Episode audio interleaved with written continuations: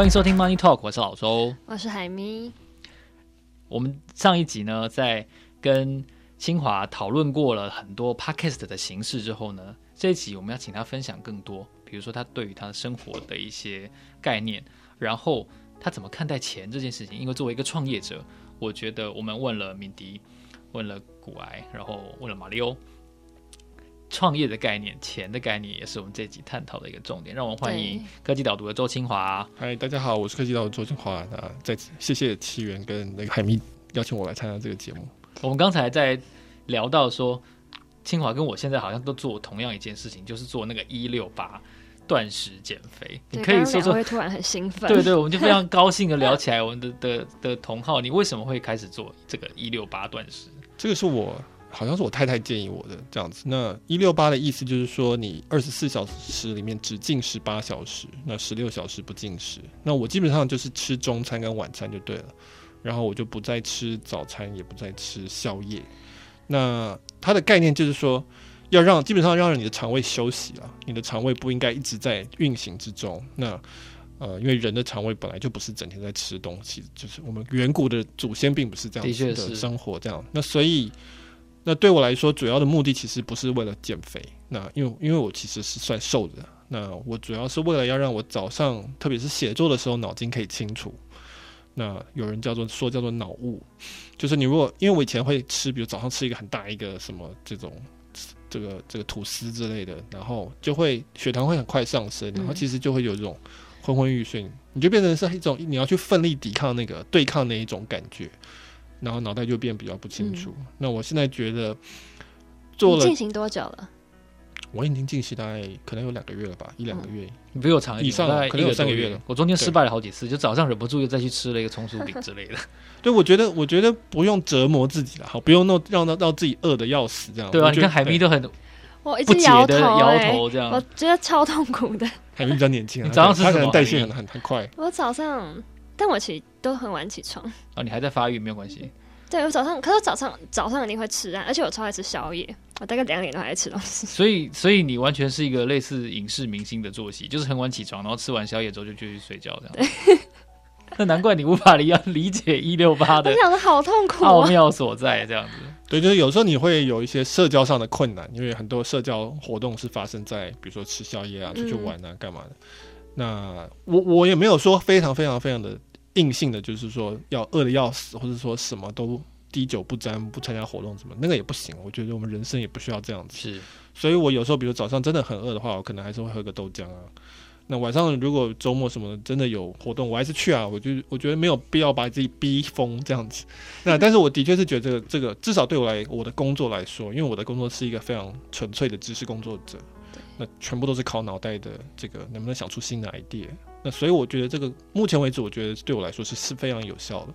至少我在啊不吃的时候，早餐的时候，我可以可以想比较多的事情。这样，在上一集的时候，你有提到说，你一个礼拜大概产出一万字的内容，然后你一天大概写三千多个字。这三千多个字大概是多长的时间内要写完呢？所以我现在的作息通常是说，比如说八点半开始。念资料、选择题目、筛选，然后大概到十一点开始写，然后呃写，然后下午基本上也都是写。我都我的一般来说，我的文章通常会有三写草稿，然后二修跟三修。那我在二修的时候会有我的助理编辑，就是我们合作的一些人，他会进来看。哦，这很像杂志社的的程序，对，okay, 我觉得有帮助啊，因为他们我们助理编辑都有。不同的领域背景，他们会给我一些意见，说啊，这个东西我一般人看不懂，嗯、这个东西有一些前面的背景没有交代，嗯、这个东西逻辑上要调整什么，或者说，呃，这个对我来说是非常重要的一个东西。那我再呃去把它做第三次的修改，让它更容易读。呃，所以这个通常顺利的好状况好的话，大概六点半七点可以完稿。那不顺利的话，就是到晚上在小朋友都睡着了之后再继续写。继续调调整，加班到十点、十一点、十二点都有过了，所以它就是一个一整天，就是泡在这上面就对了。那有什么议题是你特别拿手的吗？特别拿手的，因为一定还是会有你比较不拿手的部分，跟你比较熟悉的部分。对，那我们呃，我觉得最重要的就是说有没有原始资料。有原始资料都好写，在我在我看来，原始资料比如说上市说明书，比如说法律诉讼的判决，比如说有任何的这种简报哦，就是说并购的的声明啊什么的，只要有这种东西，我觉得相对都好写，因为你资料很多，可以有很多发挥的空间。那比较麻烦的就是那种高来高去的一些策略的时候，比如说今天这个礼拜我们在讨论的就是这个苹果跟 Epic Games 的一个在 App Store 上面的一个竞争，苹果税的问题，苹果税的问题。那那个有有 Epic Games 有有诉讼判决，所以我觉得还 OK。那但是你就是它的，但是这是一个呃比较大的题目的时候，你就要花比较多时间去写，所以通常是。就是回答你的问题的话，就是说有没有原始资料差比较重要。嗯、那有一些题目，比如说半导体，或者说这种有些，比如说像游戏，我也不是说非常熟游戏的时候，那当然那个就不是我的呃最容易写的东西。所以我也我也会避，呃，我就是尽量写我擅长的，我有或者或者说有办法贡献出新的 idea 的部分，呃，也不会说去硬。要写一些很很奇怪的东西，我觉得那个这样对我的读者来说，他们也他们也会察觉到啊，他们会觉得说，你不要不懂装懂。我觉得这个是很重要，你要跟读者沟通，说我懂的东西我就我就会写，我不懂的东西我会引用正确的资料，然后去告诉大家说我这部分是引用谁的想法或是什么。那对读者来说，我觉得他们都觉得这是有价值。嗯，作为一个订阅制的，我觉得先行者哦，你有付费订哪些资讯来源吗？对，我订蛮多的是呃这种比跟我类似的比较独立的 indie 的这种呃创作者，比如说 Ben Thompson，当然大家大概是这个领域里面最重要的一个呃先行者，就是他呃做这个订阅制作很久。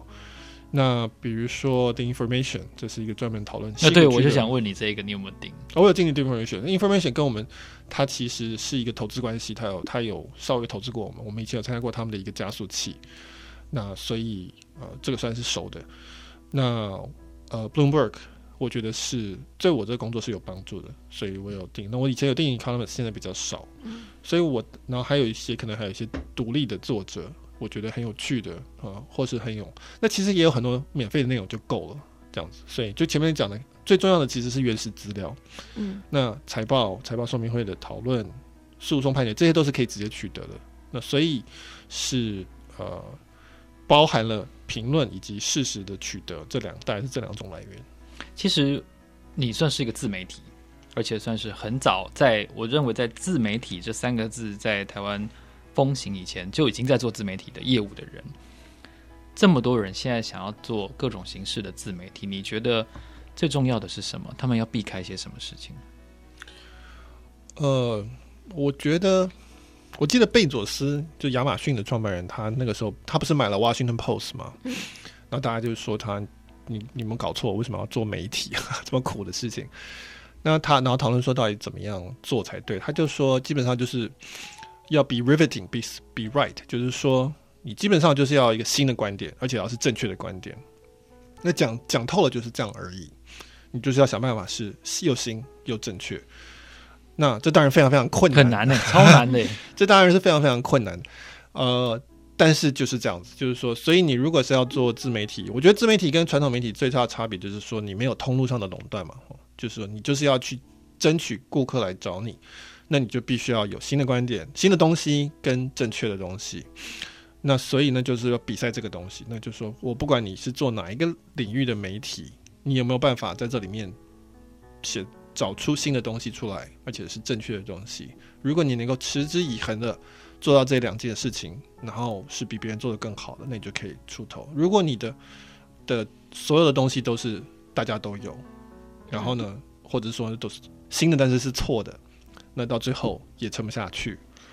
所以这这没有什么特别的招式，他其实其实就是说到底就是这样子而已。可是要持之以恒很难呢，你要是去找到又新又对的观点，因为你收不到 feedback，你前期一定收不到 feedback，不管是物质上，或者是像我们以前谈到的收听数、收看数，而且你不知道什么时候才会看到回馈，这件事情是最让人崩溃的。对，所以没有人说创业会是容易的嘛，对不对？就是说，没有人说每个人都可以创业成功，没有人说每个人都可以做自媒体成功。它当然有一部分的累积期是你的产出呃，你基本上就是承受风险了，因为你的产出没有得到对应的价值，那你一定要是撑过去，累积到一个程度了，大家才会说认可说，哎，我觉得你是认真的，而且你是持续这样做。就算我们科技导读上上一集有讨论过，我们其实是在邮报二零一二年就创立了，嗯，我们到二零一五年才转成付费，然后二零。然后付费制那个时候也只是打平，或者说有赚一些钱了，但是就还好。然后到二零一七年，我们才算是真正的比较起飞，到现在已经是八年的事情了。所以，呃，持之以恒就是就是策略本身。你当初持之以恒就是策略本身这句话我很喜欢。嗯，就有想要放弃过吗？或者是你觉得你的个性里有哪些特质让你这么适合创业？我当然有想过放弃过啊，就有时候当然会觉得气馁，或者说写不出来。呃，写不出来也会有，但那个是相对比较小的，比较大的挫挫折就是你们刚刚讲的那种啊，怎么办？到底这行不行？到底我行不行？到底这个模式行不行？到底有没有人真的需要我？那这种有这种这种困惑，当然是早期是是有的。嗯，那怎么克服它？克服，我其实大概没想那么多吧，因为可能也是，比如说我以前做律师什么，有存一些钱，我可以承受风险到一定的程度。嗯那所以我就说，我从邮报告二零一二年到现在，我其实想写的东西是一样的，我只是不停的在探索适合搭配的商业模式，同时也在等这个技术成熟，包括订阅的技术要成熟，包括电子报的技术成熟。像现在 Podcast 出来的，可是 Podcast 还没有付费订阅的机制，它也还不成熟，你还要再等它一阵子。嗯，那所以我觉得创业的话，你如果说要讲创业的准备，我觉得很重要的的一件事情是，如果你要有能够承受风险的一个能力，嗯，好，你要有存款，你要有一技之长，你要万一失败，你有地方回的，有家回的去，不会被赶出家门。那你如果没有这些东西，那你就先累积这些东西，等到你有足够承受风险的能力的时候，再跳下去创业，我觉得对大家都好。我说真的是这样。那但是，嗯、呃，没有什么。天下本来就应该是你的，或是说应该一定会成功的这种方法，我我至少我我自己个人的经验是没有机会碰到这样的事情。嗯，我们聊到说科技导读整个团队目前大概是五个人嘛，然后让我很感兴趣的是小部队前进，它的生存下来的几率是不是真的比大部队高一点？因为我们看到苹果日报它在锁了墙好一阵子之后又重开，你也在曾经有一集的内容探讨过台湾媒体的前景。所以，是不是小部队前进才能够活下来呢？呃，我们刚刚刚应该说有报告的团队是五个人，不是科技导读，科技导读没有没有那么多。是，呃，我觉得订阅制的一个好处是说，我们是先拿钱，然后再产出。对，这种就是月费的概念是这样子，所以我们的现金流是好的哦，就是我们已经先收到钱了，然后再提供的东西。呃，相对于如果说是传统媒体靠广告的话，你知道广告可能是。季节、半年节这样子，那个那个现金流其实很可怕，一个波动是一个很可怕的一个事情。所以，呃，订阅制或者说，所以小这一点对小部队也比较有利哦，就是说你大概可以看得清楚，说接下来的状况是什么样子。那当然，小部队永远都是比比大的团队要，就是烧烧的钱就是烧比较慢嘛，哦，所以没有什么。我觉得这个是肯定的事情。呃，苹果日报我其实有在讨论过它这这个转型订阅制的问题，我在电子报里面讨论过。呃，我觉得是，呃，我我还是觉得这个勇于就值得值得嘉奖了哈。就是说，大家的状况都不好，所有的报纸状况都不好。苹果日报第一个去转订阅制，让它它现在收起来，但是它至少知道。有哪些问题，他可以再调整。纽约时报也是，现在哪里？纽约时报也是第二次才成功的，他也转过一次。那所以，我不会因此很多人就说啊，你很多传统报纸会嘲笑他说，哎、欸，你看根本就不成不成功。我不觉得，至少我们创业者的角度来讲，苹果日报做的才是他至少有更有机会。其他人如果不转，那到底在等什么？连试都不是。我就是就那那你的方案是什么？至少拿出来这样。所以呃，当然有他有一些。一些根本上的一些文化上的问题，但是我觉得还就是试嘛，呵 呵对啊，总是要试下去才知道说，呃，下一个方向在哪里。嗯，迪士尼是你在节目里面探讨过很多次的一个对象。那迪士尼它推出 Disney Plus，我们在以前的《华尔街日报》的电子报，我们也分析过它的一些进程。它某种程度上就是一个产品转成订阅制的很重要的转型。那美国现在，好，我前面梗铺了有点长。美国现在整个资本市场跟实体经济似乎是挺脱钩的。你怎么看待这个现象？所以你这其实是两个问题，就是以迪士尼来说好了，就是我我其实有买迪士尼股票，OK，然后我就看到它这样子很 V 型的反转，对，但这这跟很多的经济数据其实差很多，对，所以我的好我的好奇就是，你会觉得这跟疫情跟经济是一股市跟经济是分得很开的吗？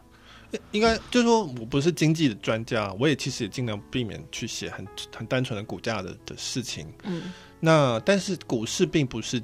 本来就不是反映实体经济的，股市反映的是对这个未来现金流的这个折现嘛。就换句话来说，它是对于特别是这些上市公司的在未来现金流的一个表现的的一个期待。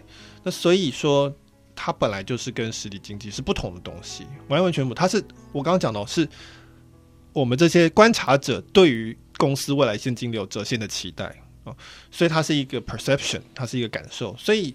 在实体经济或者说疫情的纷纷扰的时候，大家自然而然会把钱投到那些他觉得在未来现金流稳定的东西，比如说这几大科技公司，很明显就说你再怎么样，明显对，你就跌了，你他心态就是说啊，你就算跌了，我还是有一定的价值在那边，它不会消失不见啊。所以我不会说，因为我不是总经的的专家，我不会特别去讨论说到底是怎么样子。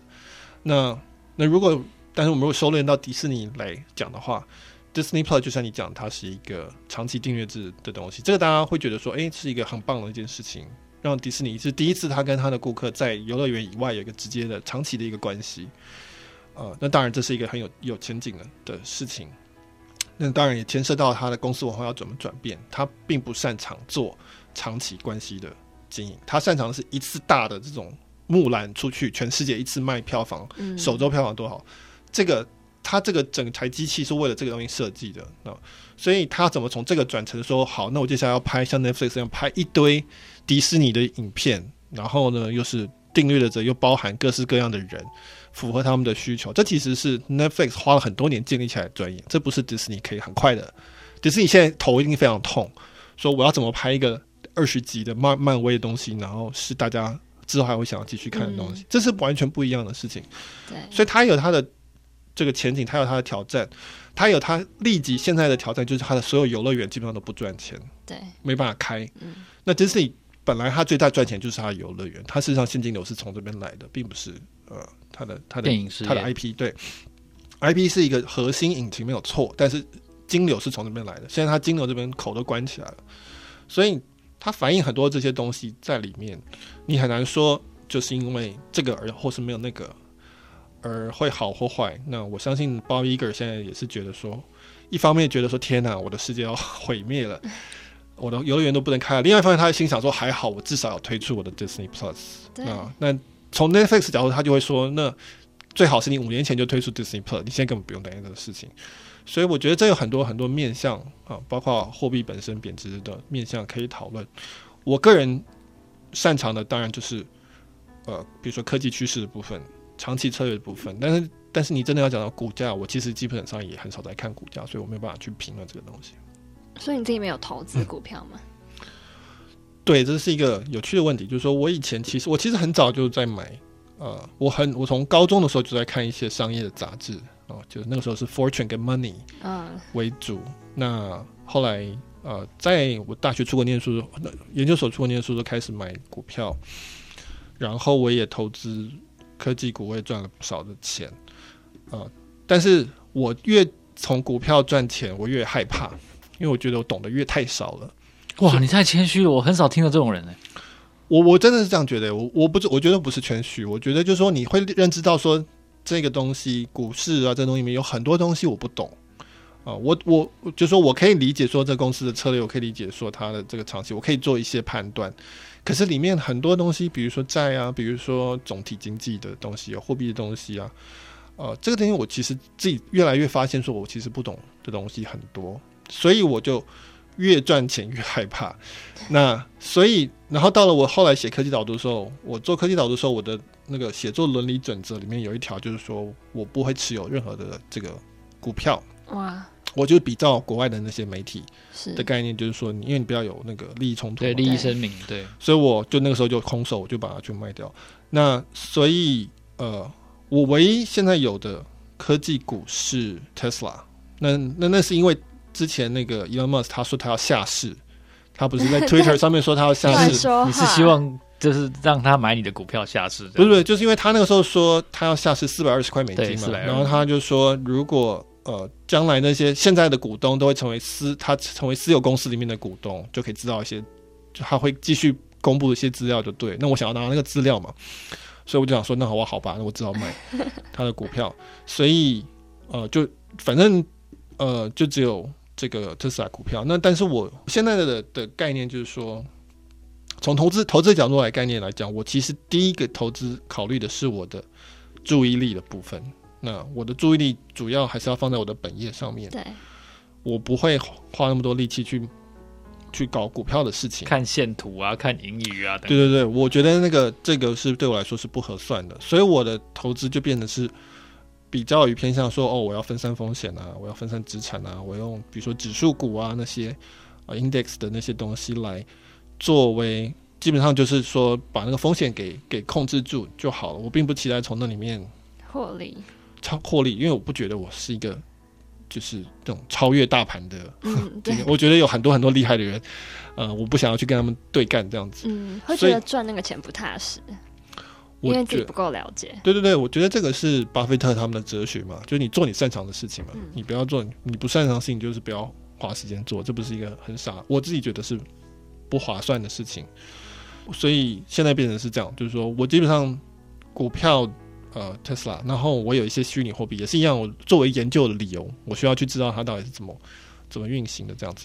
但我并没有很积极的在投资个别的股票。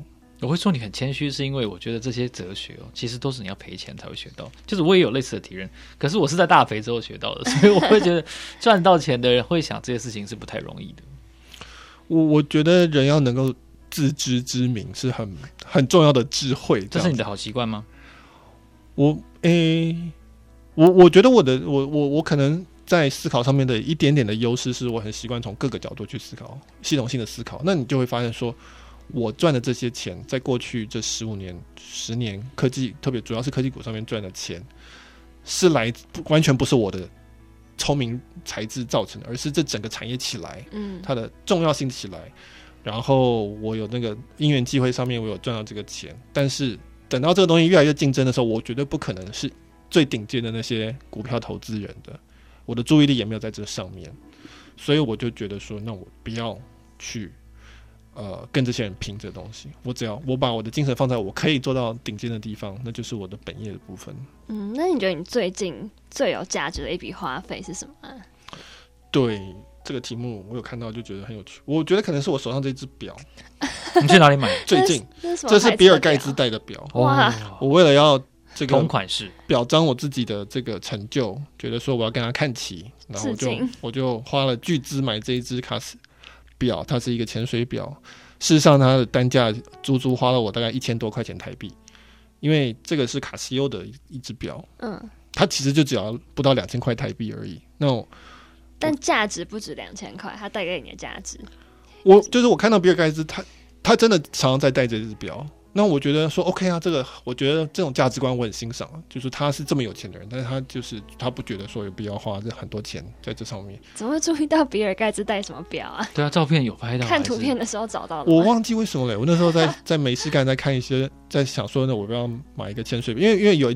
这暑假的时候，常常带小朋友去玩水啊，干嘛的？然后帮他们洗澡什么的。我就想说，那我要弄一个稍微防水的表，对，稍微稍微好一点的表。那我正好看到它，我就觉得说，哎，这个价价值观我很欣赏。嗯，然后它真的是可以这个潜水两百米。好，虽然我这一辈子大家都不会潜水到两百米，那看起来就是很坚固。那我觉得这个这个东西给我价值很多啊，而且我知道跟我跟比尔盖茨是在同一个 level，对，这个满足感可能更高。对对对，这满足感还蛮高的。最后一个问题是，你是一个会用更多的成本去换取更好的效益的创业者，还是一个你会用 cost down 的方法来争取一个还可以的效益的人？OK，所以在创业的角度来讲，是说，呃，花钱就是承受风险。那所以你要不要花钱，要不要承受风险，很大一部分取决于风险的资金成本的高低。所以在一个钱很多的状况之下，你应该要去承受这个风险。换句话说，你就是募资然后花钱才对。如果你有一个很明显的、明确的目标了，你有明确的知道自己要拿这个钱来干什么的话，那你不应该去，因为你省钱的意思就是你要花很多精神在上面。那所以这时候你应该要做的就是去去去募资，然后就把钱花在这上面。所以我大致上是主要是往这个方向去思考的。所以我们我们公司目前没有募资，因为我们的现金流是好的。我们是，好像这一集讨论过，还是上一集讨论过？就订阅的现金流是好的，所以我一直有钱可以去，呃，做我现在阶段需要做的事情。如果我对于公司有一个更大的一个目标出现的时候，而不是这个是我现在现金流不够的时候，那我会去找募资，来把这个事情解决掉。因为我最宝贵的是我的时间，我的判断力，我不要浪费在那些可以用钱解决的事情上面。那所以这个如果是这样的话，我会呃去这样做。那，但是不需要，但是前提当然就是说不要养成一个浪费的习惯。我不觉得这这是两件两码子事，这样子。我说目前有什么更大的目标吗？目前呃，我们公司现在还是是，就是说除了科技导读持续希望它长大，然后希望有更多的顾客之外，当然我们希望培育更多的订阅制的媒体，因为我们还是觉得这是一个很良性的关系。是。那所以科技导读跟了盖，那我们将来会陆续的要开呃其他的。呃，垂直不同垂直领域里面的媒体，这是我们的目标。是已经有概念了吗？还是就只是一直都有很多概念，嗯，很 想要做，但是对，但是都是要要找到适合的人，嗯，然后也要有腾出资源来，就是说，哦，这个每一个品牌都站稳了之后，再做下一个这样子。是经过这两集的节目，我们知道了清华哥他买什么股票，然后呢，他戴什么手表，然后他对于各种媒体的内容形式，他如何转换。如何融合，甚至是他在商业模式以外，他其实谈的是商业模式，而不是媒体的形式。他可以做怎么样更好的接触？我觉得对于想做自媒体的人，Podcaster，或者是你想要创业的人，其实这两集是一个很不错的开始的机会点。如果你喜欢这一集节目的话，欢迎你到 Apple Podcast 上面给我们按五颗星，然后留下你给我跟海咪的话。然后告诉我们你想要听到更多谁的故事。今天非常谢谢金华来到我们的节目，我是老周，我是海咪，啊，我是周金华，我们下一集见，谢谢，拜拜，谢谢，拜拜。